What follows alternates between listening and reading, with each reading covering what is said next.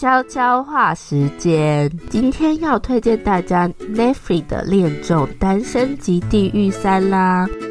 因为我自己很喜欢看恋综，前两集也有看哦。那这季十一集我已经看到第九集了，有剧情雷要小心哦。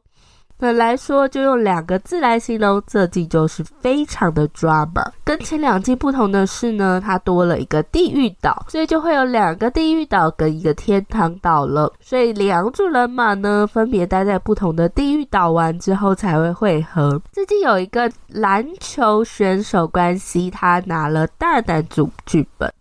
三个女生呢都喜欢他，可是我根本没有 get 到他的魅力。他到处撩妹啊，不同类型的女生都上钩。他的爱情线呢是一大看点。但看了会想揍他，就是我说到底要放多少线呢？又要女生主动，又变来变去的。里面有个女生啊，她叫做以下情。一开始大家都不喜欢她，觉得她很像狐狸精。她招牌动作呢，就是收下巴，用她狐媚的眼神调情。主持人 Dex 还疯狂在棚内学她，超好笑。我继续看下去啊，觉得其实他没有很狐狸精诶。他其实非常的真诚跟率真，只是讲话很直接而已，而且整个一片担心呢。我自己后来是越看越喜欢他，而且他真的长得超像张汉娜，姐妹俩要不要冷清一下？夏晴呢，她其实有个超可爱的未播出片段哦，她就是被关系爆料说就是很爱跳舞，然后在直升机停机坪还跳起来，当场学他。后来他有放上他的 IG 了，原来跳的是 IVE 的歌曲 I Am 呢，跳的超好，有兴趣可以去看哦。后来登场的叫做明智的梅亚，他一开始啊就是可爱可爱的，诶，这殊不知他超爱哭，比赛输也要哭。他最有名的呢，就是最近有一个短影音狂播的片段，就是他在直升机啊，就是戳关西的手，然后被甩开，当场转头落泪。那隔壁的那个海景蒲明奎啊，就马上拿出自己的衬衫给他擦眼泪，那一幕真的是快笑疯诶。我觉得明智很瞎哎、欸，这场明明就是关西跟惠善要去天堂岛，他这个举动就是不尊重惠善跟明奎啊。然后明奎这人好好，可是拿出衬衫是哪招啦？史上最爆笑哎、那我自己还喜欢看的地方是啊，女生比赛争夺战，他们要去争夺那个去天堂岛的权利。有一集呢，就是互抓帽子跟狐狸尾巴，真的超好看的。因为那种所有看似柔弱的女子啊，一秒变萧伯，然后战神一样，为了爱情不择手段。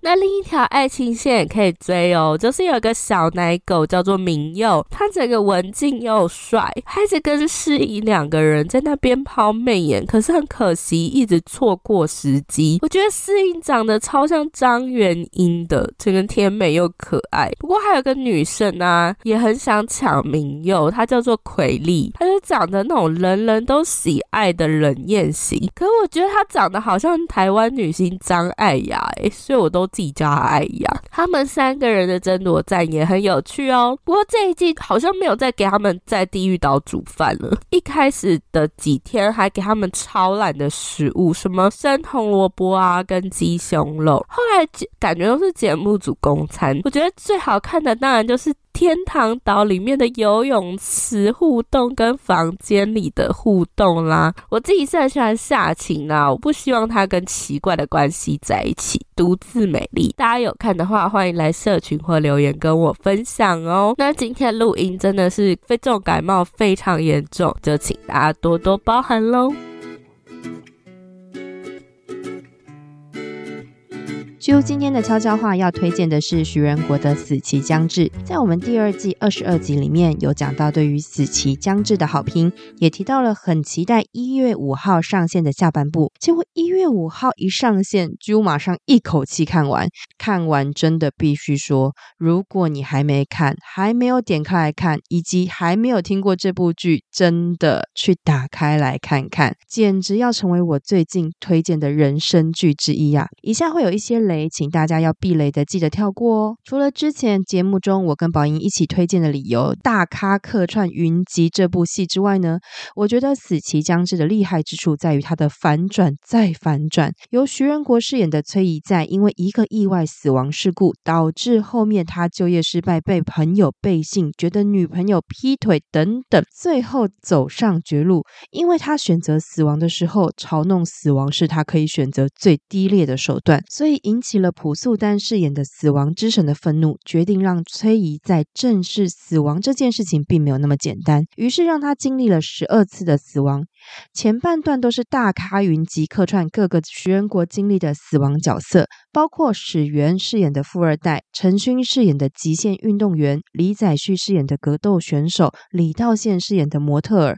前半部看完，就除了觉得编剧的创意真的是让大家很难猜测究竟崔宜在在转身的角色的时候到底是怎么突然死之外呢，也觉得编剧埋下的谜团让人家觉得很精彩。究竟崔一在是怎么走到这一步的，以及由金志勋饰演的富二代杀人者背后的真面目到底是什么？结果没想到第二部开始，编剧跟导演破梗的速度简直失速列车。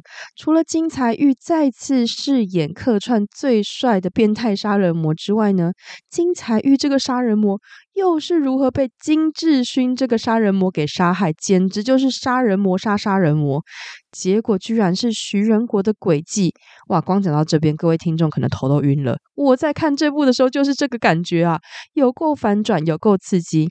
然后以为徐仁国再次转生成吴正式饰演的刑警，最后设下种种的圈套，一次性的利用过去徐仁国死过九次的每个人生技能跟记忆，终于把所有客串的演员同框之外，还成功的捕获了杀人魔金志勋，是结局了。以为结局到了，没想。想到编剧再来一个反转，反转到最后一集，我真的是哭到眼泪没停过诶，最后面我真的先不爆雷，但我真诚的推荐大家一定要去看，真的就是编剧一句话做整个戏剧的总结：生命本身就是个机会。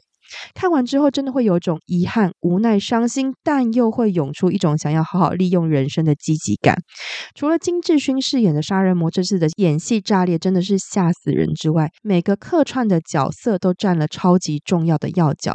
但下半部徐仁国的演技也真的是超惊人的，从前面对死亡之神的轻蔑。愤恨、委屈、悲悯之外，后面渐渐的收去傲慢，收去棱角，到最后明白生与死的意义，平静的接受。